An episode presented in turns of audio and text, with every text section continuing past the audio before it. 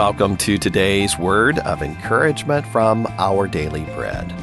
The devotional for today is titled God Spoke, and it was written by Marvin Williams. In 1876, inventor Alexander Graham Bell spoke the very first words on a telephone. He called his assistant Thomas Watson, saying, Watson, come here. I want to see you.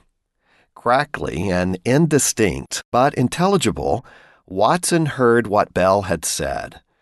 The first word spoken by Bell over a phone line proved that a new day for human communication had dawned.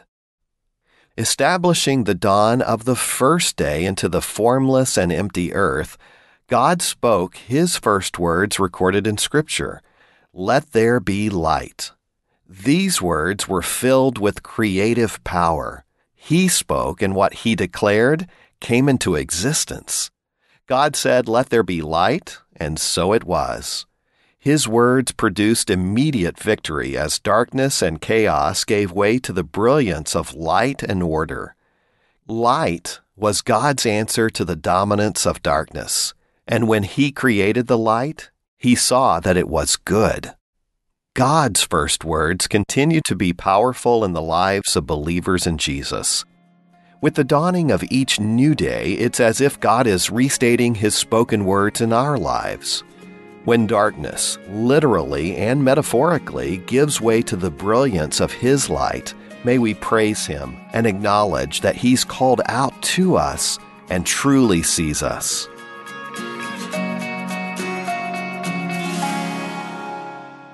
Today's Our Daily Bread devotional scripture reading are the very first words in your Bible. It's from Genesis chapter 1, verses 1 through 4. In the beginning, God created the heavens and the earth. Now, the earth was formless and empty. Darkness was over the surface of the deep, and the Spirit of God was hovering over the waters. And God said, Let there be light. And there was light. God saw that the light was good, and He separated the light from the darkness.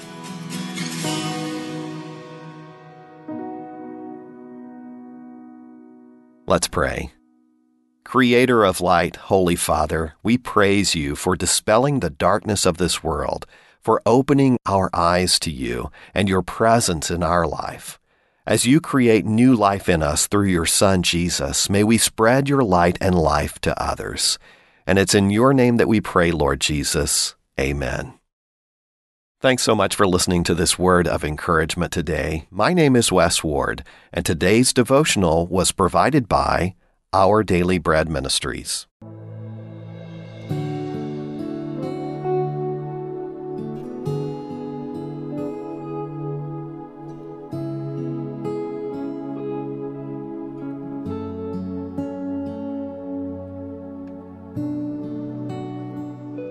因为我们这活着的人。 是常为耶稣被交于死地，使耶稣的生在我们这必死的身上显明出来。这样看来，死是在我们身上发动，生却在你们身上发动。格林多后书第四章十一到十二节。基督徒侍奉神的目的是为了什么？我们侍奉神的目的和主耶稣在世工作时一样，是叫人因为认识耶稣而得生命。并且得的更丰盛。我们可以从事不同的服饰工作，不论是讲道、领茶经、写文章、探访、唱诗、祷告、总务。假如我们不能把神的生命供应出去，让没有生命的得着生命，得救的生命更丰盛，那所有的工作都不叫侍奉。侍奉主的中心意义，衡量侍奉的准则，都在于能否供应生命，把神的生命流露出来。为什么死会在传福音、侍奉主的保罗身上发动，而生命在接受福音的人的身上发动？使徒保罗让我们看见，为了传福音，我们可能必须在许多事上将自己置于死地，放弃自己的喜好。前途，任由神塑造、使用我们。越是这样服从，摆上，神的赐福也就越大。那没有生命的人，看到我们侍奉主时所流露的生命，必定会得到帮助，也得到主所赐给人的生命。阿门。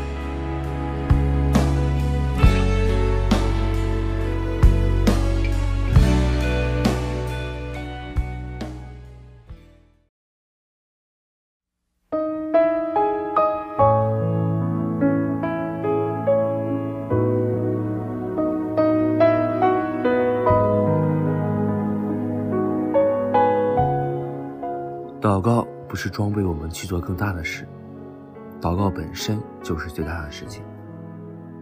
我们往往是祷告为超然能力的操练，好预备我们做神的功。但按主的教训，祷告是救赎的神迹在我身上运行，以致神的大能可把这些神迹成就在别人身上。果子若要存留，必须借祷告，但得记着祷告是建基在救赎的苦痛上。而不是自我的痛苦。唯有小孩子的祷告才能应允，明哲人反得不着。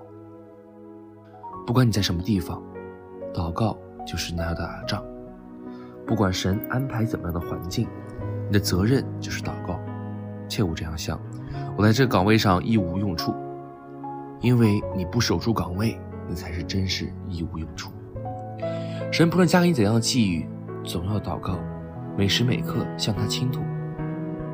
你们若奉我的名求什么，我必成就。我们激愤时才肯祷告，这其实是最严重的属灵自私。我们要依着神的方向去做工，而他说要祷告，所以你们当求庄稼的主，打发工人出去收他的庄稼。劳苦的工作没有刺激兴奋可言，但唯有借劳苦做工的人。理想才得以实现。同样，做工的信徒能使主的心意实现。你在祷告中劳苦，从神的角度来看来，果效是不住实现的。将来当帕子揭开，知道不少灵魂因着你不住的顺服而得救，那又是何等的惊喜！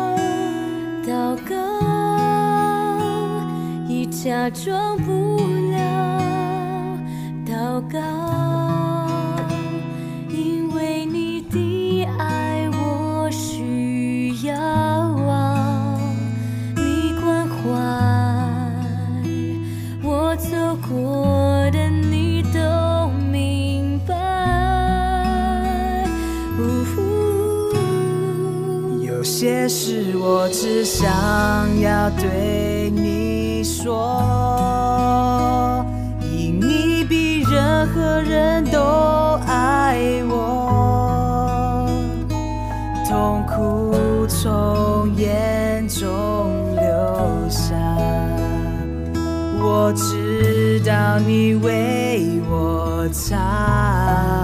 在早晨，我也要来对你说。主耶稣今天我为你活，所需